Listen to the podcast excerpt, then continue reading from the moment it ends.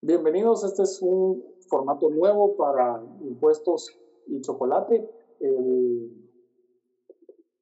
vamos a tener hoy participación de dos personas de Leasing SA que vamos a tratar de explicar entre, entre los tres, claro, más allá que yo, de qué se trata el leasing y qué ventajas puede tener. Leasing SA es una empresa especializada en financiamiento de bienes de capital a través de la figura del arrendamiento financiero. Se constituyó en el 2013 en una alianza estratégica con Financiera Suma, que es un banco de inversión regular. Y nos acompañan Glenda Fernández, que es administradora de empresas con un MBA en gestión organizacional, gerente general de Leasing SA desde el año 2003, con amplia experiencia en el uso de leasing. Ha realizado negocios de leasing en Guatemala desde el año 1996.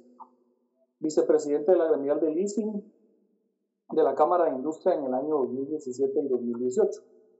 Y también nos acompaña Johanna Samayor, administradora de empresas, MBA con énfasis en economía empresarial, experiencia en banca y finanzas desde el año 1995.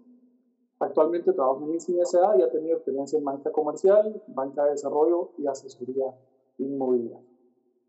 Sin más, pues bienvenidas. Esto es eh, un estreno para mí de tener gente fuera de, mí en el, en el canal de YouTube, así que estoy muy, muy agradecido porque hayan aceptado estar por acá y de tenerlas acá compartiendo este tema que ahora está de moda gracias a la nueva ley de leasing. Ok, muchas gracias Mario por, por la invitación. Es un, es un gusto estar eh, acá y estamos eh, listos para empezar a hablar del tema. Pues el, creo que la primera duda que la gente puede tener es qué es el leasing. Pues miren, eh, leasing, para darles un concepto muy, muy sencillo, es básicamente arrendamiento con opción a compra. Eh, es otra forma de obtener financiamiento para comprar un bien de capital y tal vez para entender bien los bienes de capital puede ser eh, un carro, una máquina, mobiliario y equipo, em, maquinaria móvil, equipo de cómputo, todos los bienes que necesitan las empresas para, para su funcionamiento. Entonces, el leasing es una figura que viene a ayudar a tener un financiamiento para adquirir estos bienes. Básicamente, quien toma un leasing elige el, el bien que quiere adquirir. Podemos poner el ejemplo de una, de una máquina industrial el cliente tiene que llenar eh, ciertos requisitos como cuando uno pide un financiamiento en un banco.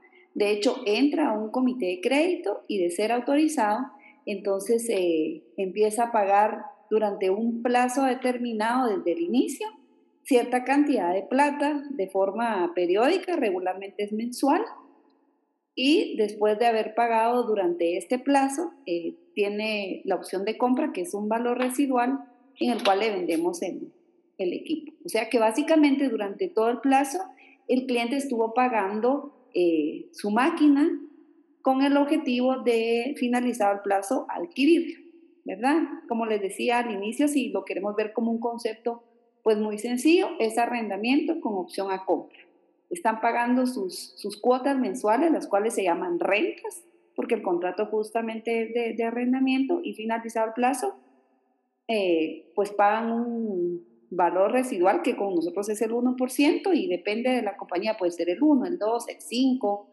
o lo que se plantee desde un inicio y en ese momento el cliente eh, adquiere su, su equipo. El,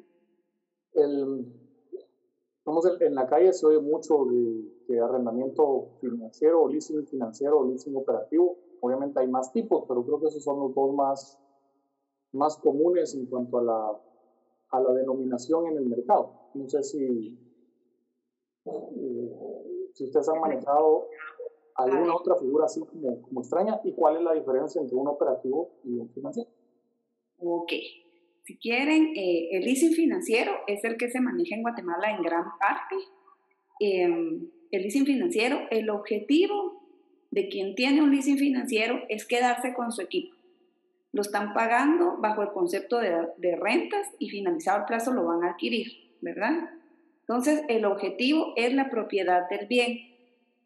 El leasing operativo, el objetivo es el uso del bien. Y tal vez para entenderlo un poco mejor, el leasing operativo es el que se maneja en Estados Unidos o en otros países, pues un poco más eh, adelantados que nosotros. Y por eso vemos a veces anuncios en el cable donde dice llévese su Audi por, no sé, 300 dólares al mes. Entonces, eh, acá lo que se está pagando es el uso del, del bien como tal. Eh, quien adquiere un leasing operativo no está pensando nunca en quedarse con el carro o con lo que esté adquiriendo, sino básicamente usarlo por un plazo determinado. Y el ejemplo del carro es perfecto porque el que tiene un leasing operativo dentro de tres años no quiere quedarse con su carro, sino que va a querer el carro del 2024, ¿verdad? Entonces el leasing operativo, eh, esa es la, la diferencia básica con el financiero. El financiero tiene objetivo de propiedad, ¿verdad? Y en el leasing operativo básicamente se está renovando lo que se tome en leasing eh, cada cierto, cierto plazo. En el leasing financiero la opción de compra es un valor residual, como les decía, puede ser el 1, el 5%, eh, mientras que en el leasing operativo, si es que se llegara a ejercer la opción de compra, es a valor de mercado. Entonces, si regresamos al ejemplo del carro, eh, un carro dentro de tres años, pues no va a valer un 1%, el valor de mercado tal vez ande en un 60% o un 65%, ¿verdad? Entonces esas son las dos diferencias básicas entre, entre estos dos tipos de leasing. Como les digo, en Guatemala se maneja eh, mucho más el financiero que, que el operativo. Sí, yo he visto más, más el tipo financiero y del, de los beneficios, pues me queda, me queda bastante claro que el, tema de quién va a usar un, método o el otro de esos dos modos básicos termina siendo una, una decisión finalmente financiera. Eh, yo quiero adquirir algo o simplemente quiero tener por necesidades, que puede ser empresarial o un operativo, ¿verdad? Me imagino pudiera ser por necesidades de las, del el tipo de negocio en el que están, que los equipos tienen que ser renovados constantemente. Eh, pudiera ser en algo de tecnología, que, los servidores y computadoras y demás tienen que renovarse eh, continuamente y no pueden estar adquiriendo los equipos y perdiendo cash porque al final de cuentas esta es, digamos, la ventaja financiera que a mí, desde fuera, se me ocurre como la más, la más grande, que alguien que tiene que cambiar computadoras cada tres años, pues la depreciación le permite cada tres años, pero tiene que hacer un desembolso completo para comprar los equipos cada tres años, mientras que con una figura de leasing, y en este caso un operativo, podría cambiar los equipos cada tres años pagando solo una renta eh, mensualmente. ¿Estoy en lo correcto o, digamos, ahí para, para los empresarios hay, hay otras ventajas que no, es, que, que no se me ocurren a mí? Ok, no, está, sí está en lo correcto, Mario, y como usted mismo nos hizo ver, depende del, del tipo de equipo. Eh, el equipo de tecnología es justamente un buen ejemplo para un leasing operativo donde hay que estar eh, renovando eh, cada tres, cuatro años, ¿verdad? y entonces el leasing operativo viene a ser una solución muy buena, ¿verdad? Ahora si pensamos tal vez en una máquina de imprenta que tiene una vida útil larguísima, eh, pues este cabe más en un leasing financiero, ¿verdad? Donde es una, una inversión eh, pues a largo plazo. Y de eso, el, de la experiencia que ustedes tienen, si nos pudieran contar, pues obviamente se, cuenta el milagro y no el santo. Algunas experiencias de beneficios eh, y escenarios beneficiosos que hayan tenido, si esas, esas historias interesantes sobre cómo el leasing ayudó a alguien eh, a mejorar su, su negocio, su rentabilidad. Ok. Les comento que parte del análisis que hacemos al momento de tener una operación de leasing en las manos es justamente ver cómo, cómo va a afectar en las utilidades y en el flujo de caja de, de cada cliente el hacer una operación de leasing.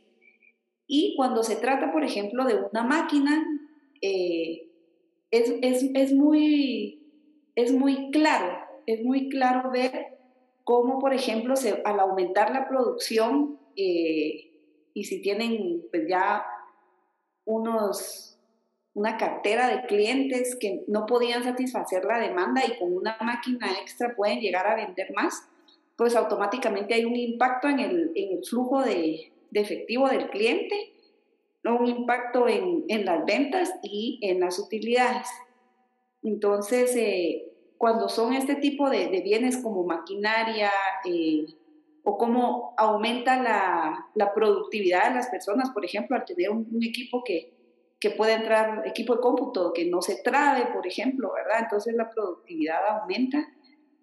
Básicamente, pues todo se traduce a fin de, de mes, digamos, en, en, plata para el cliente, ¿verdad? Johanna, ¿nos puede ampliar un poquito del, del tema? Hola Mario, hola Elena, mucho gusto. Sí, efectivamente, hay diferentes tipos de leasing en el mundo financiero. Podríamos mencionar hasta 13 diferentes tipos de, de leasing en el mundo financiero. Sin embargo, en Guatemala, pues sí se usan estos dos, ¿verdad? El leasing financiero y el leasing operativo.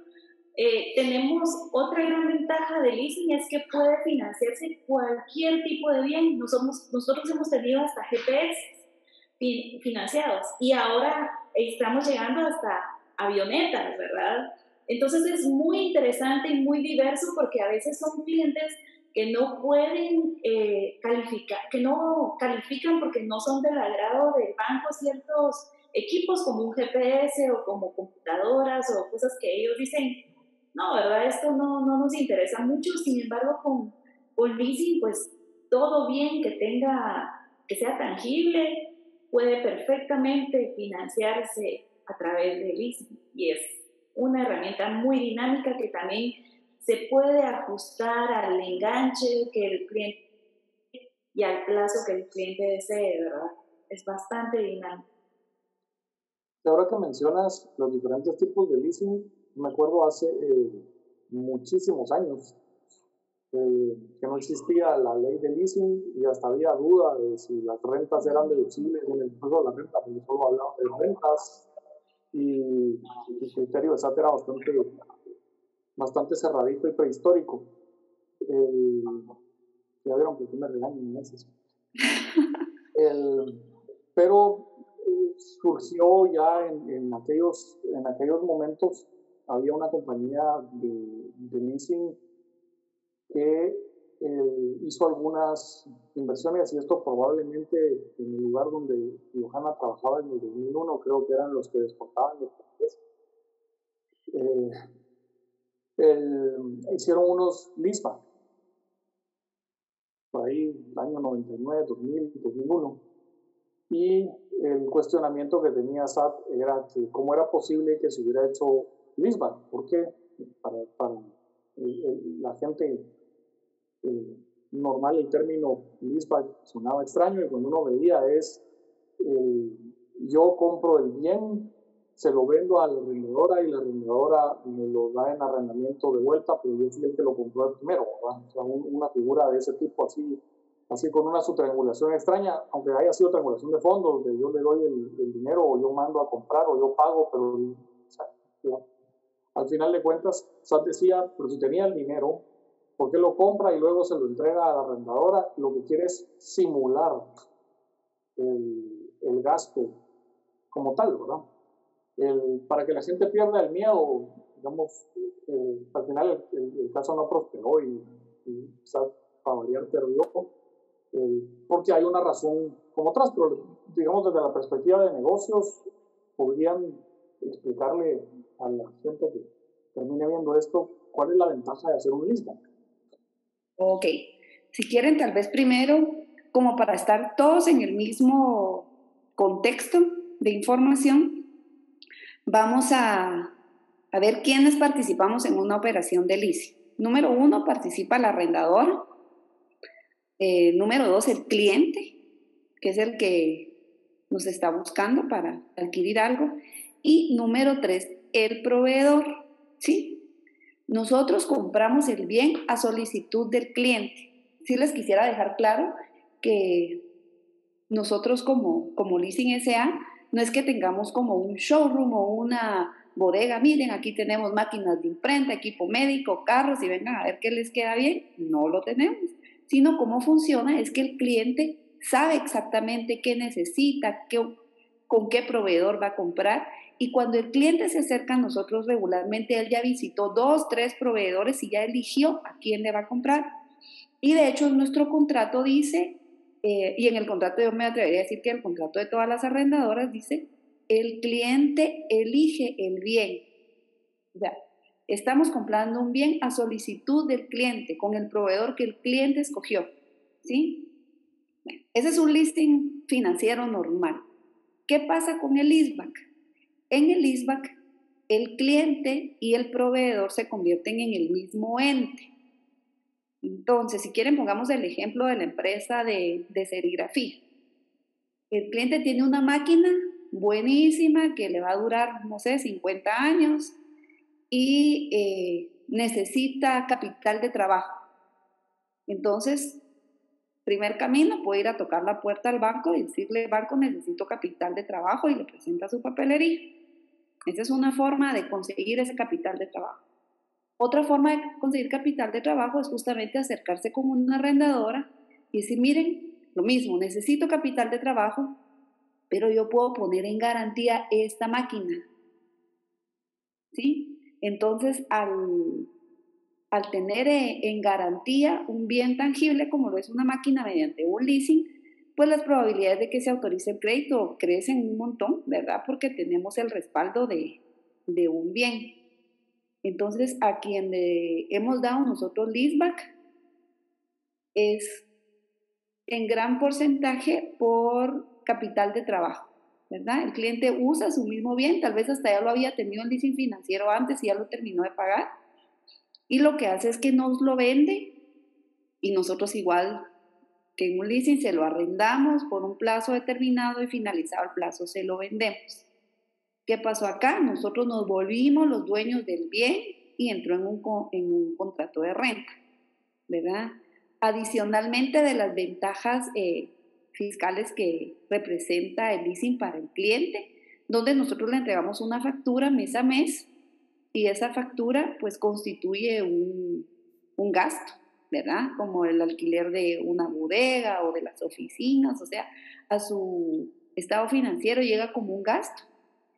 Y al haber pues más gastos, hay menos utilidad en libros y menos impuesto que pagar, ¿verdad? Entonces esta también es una, una de las áreas más atractivas de, de realizar una operación de leasing pero de hecho no es una operación rara ni, ni sospechosa, ¿verdad? Dijera la, la IBE, sino más bien es otra, otro tipo de leasing que se puede, que se puede manejar.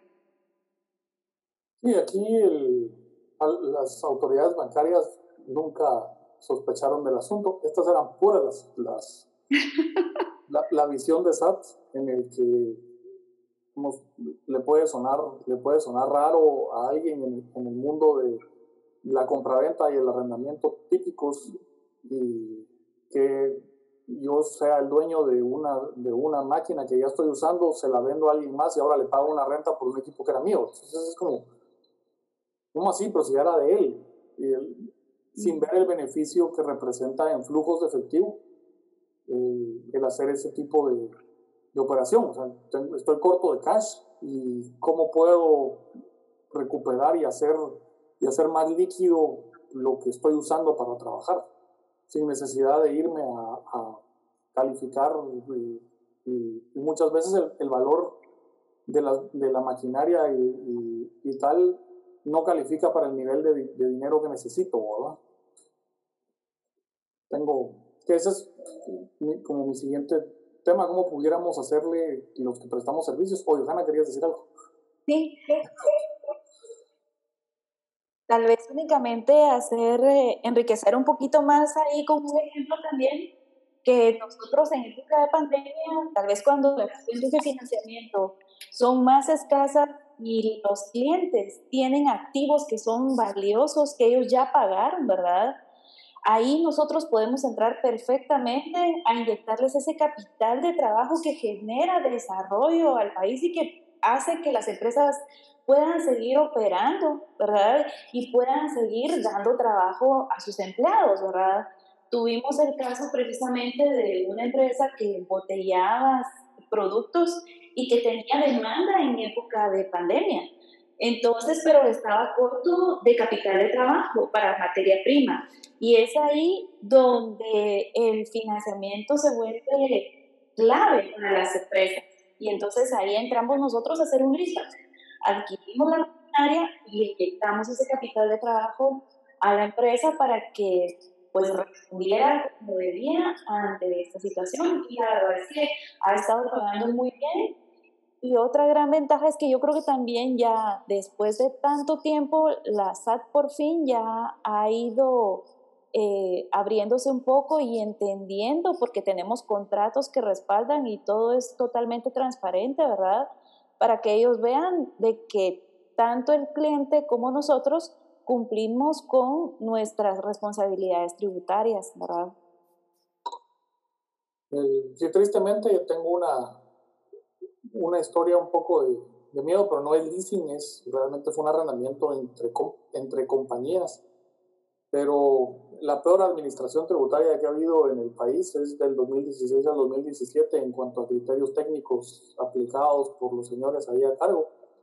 Y en una auditoría, eh, un grupo empresarial había adquirido un bien a través del leasing, entonces su valor en libros era el valor residual al que se le aplica la, la depreciación. Y ellos, esa maquinaria como tal, eh, la daban, eh, esta era la compañía dueña de los activos. hubo un, una organización corporativa en el que una compañía termina siendo dueña de los activos productivos. Hacen una evaluación de mercado de la máquina. La máquina tiene un valor de 6, 7 millones de dólares comercial en ese momento el valor residual era muy poquito ya, se había pasado por un proceso de adquisición vía leasing. Ellos sobre el valor comercial hacen un arrendamiento a las compañías que utilizaban la máquina y cobran una renta de mercado. Como cómo funciona eh, en la legislación de precios de transferencia cuando uno es, eh, es más sofisticado, como dijo Blanca. El, y SAT cuestiona de que cómo es posible que la renta sea tan cara si el valor en libros es tan bajo. Entonces hubiera sido genial para esa compañía en ese momento haber acudido a una arrendadora profesional, leasing, y haber convertido ese activo de nuevo en un activo financiero vía leasing. Y se hubiera ahorrado el, el problema porque hubiera podido eh, la figura ser muchísimo más transparente que una renta entre compañías. Pero así es nuestra vida en el trópico. Y ahí hay una... ¿Perdón? Perdón.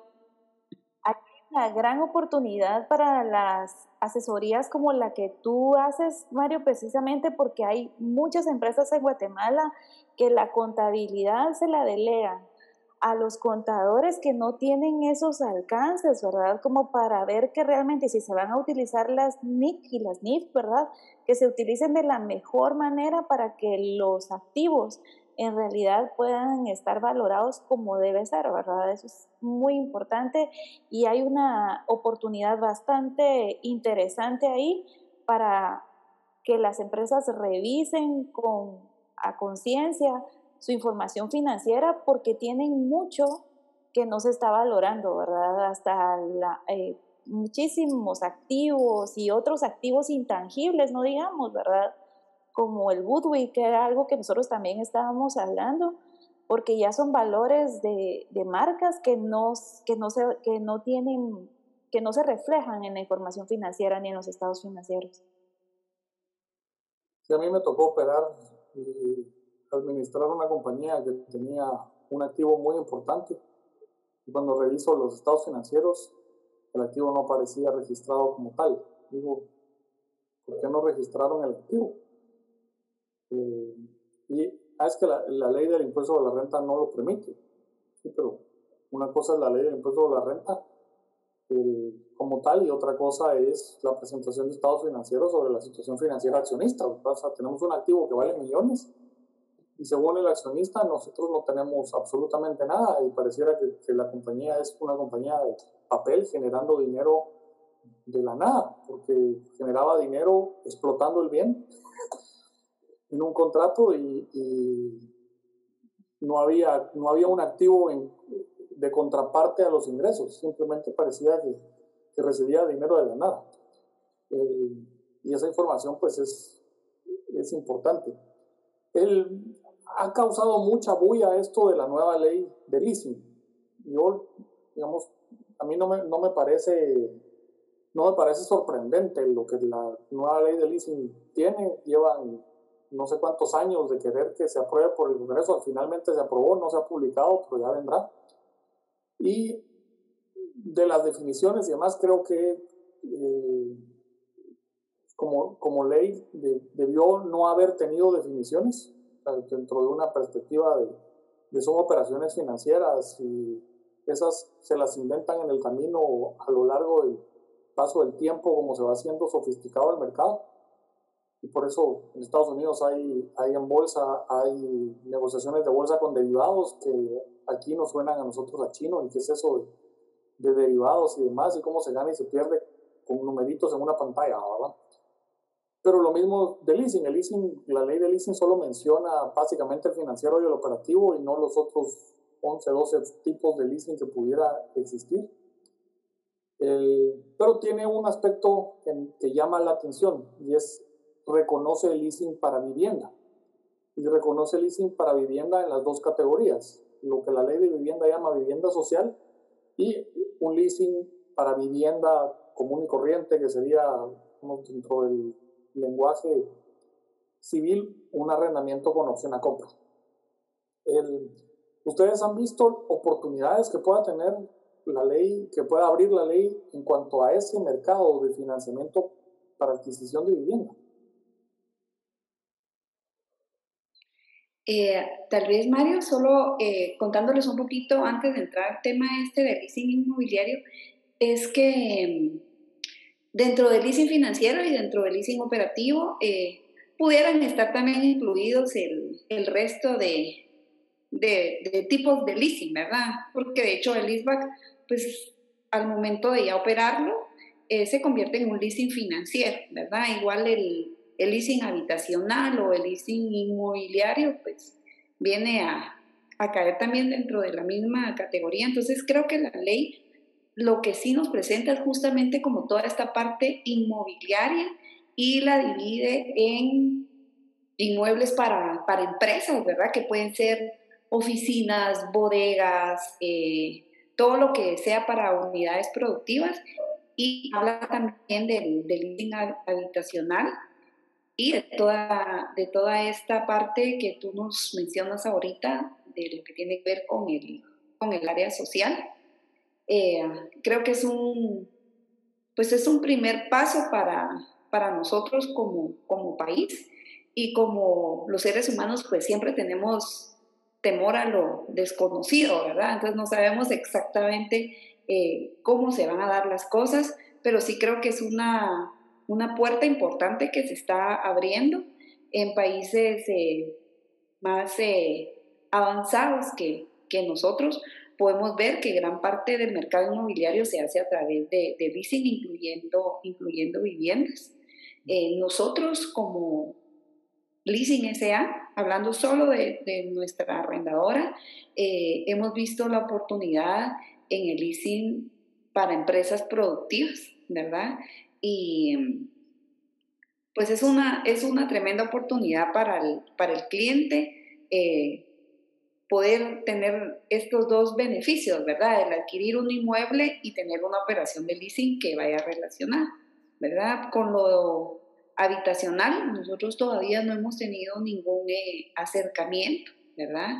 Y me imagino que en lo social el gobierno pues ha de tener algún plan al respecto, ¿verdad? Porque actualmente como se manejan las operaciones de leasing, el cliente califica eh, como se califica para un banco. De hecho, nosotros que descontamos operaciones con bancos, pues lo que le presentamos al, al banco es son todos esos formularios, papelería legal, papelería financiera, o sea, si hay un estudio profundo del, del, cliente y a pesar de tener la garantía del, del bien, eh, yo les diría que el departamento de, de riesgo de las entidades bancarias, eh, pues también son estrictas con el tipo de, de análisis que, que hacen, mientras que en estos leasing de vivienda enfocada en el tema social, creo que, que más bien eh, se están pensando en algún programa de gobierno o algo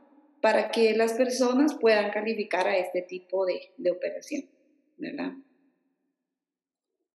Sí, interesante. Yo, yo lo, que hablaba de las definiciones, yo entiendo por qué están, eh, pero digamos, el, del, lado, del lado legal, eh, muchas veces en los comentarios de leyes y más lo que le dicen a uno es una ley no debería de tener una definición, porque las definiciones van cambiando en, la, en las relaciones particulares, más en contratos de tipo mercantil, que puede surgir una nueva idea de hacerlo y al haber puesto una definición en específico y el nuevo tipo de contrato se sale de esa definición, entonces eh, empieza a dar problemas. Es un poco lo que sucedió con los criterios de hace 20 años en SAT. Como decía eh, que los gastos deducibles eran renta, cuando se, se empieza a dar y el mercado empieza a tratar de solucionar problemas que son más financieros, ofreciendo leasing, SAT decía el contrato de leasing no es igual al contrato de renta y de arrendamiento y entonces no le acepto el gasto porque aquí dice arrendamiento. Y en la nueva ley del impuesto a la renta se pusieron arrendamiento financiero. Y surgió entonces la duda, ah, el arrendamiento financiero sí se puede, pero el operativo no. Y es pues el operativo es un arrendamiento común y corriente. O sea, ¿cuál, tiene un componente en el precio de la renta mensual, tiene un componente de tasa de interés y, demás, pero al final es un arrendamiento. Entonces, si yo solo leo el artículo gasto deducible son las rentas provenientes de contratos de arrendamiento, cabe todo. Ah, no, no, no, porque ahí solo dice financiero. Entonces, yo entiendo que la, que la ley, con todo ese, y más que, que, conozco a alguien que estuvo involucrado un poco en la asesoría de la redacción, lo que se busca es que, como, como decía yo en, algunas, en alguna plática, que el burócrata no piense más allá, que se quede con lo que la ley dice y lo guíe. Y uno trate de pues, explicarle dentro de los términos de la ley, pero tener unos términos sobre qué explicarle, porque solo explicarle con que, miren, países sofisticados compran carros con leasing eh, iba a decir, no, aquí es para, para aumentarse el gasto y entonces eso es un gasto irreal y es una simulación porque lo que hizo es comprarlo. Eso no, no puede ser. Pero así es, así es el trópico.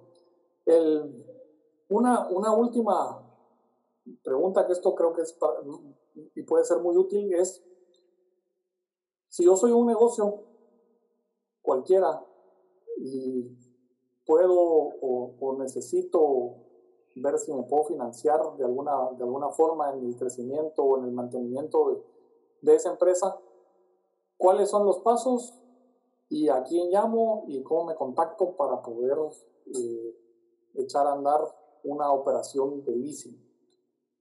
Perfecto. Pues hay que llamar a Leasing SA.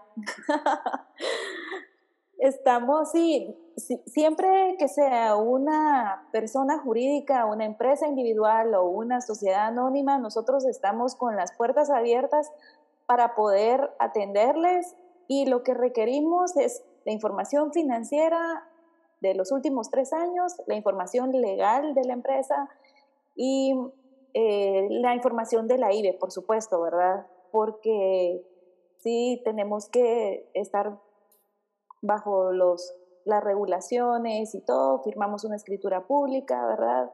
Y entonces va a ser un gusto poder atenderles desde plazos de 12 meses hasta 60 meses también, ¿verdad? Con diferentes enganches y una opción de compra bastante atractiva para que las empresas sean pequeñas, medianas o grandes, se acerquen, los podemos asesorar sin ningún problema, va a ser un gusto de verdad.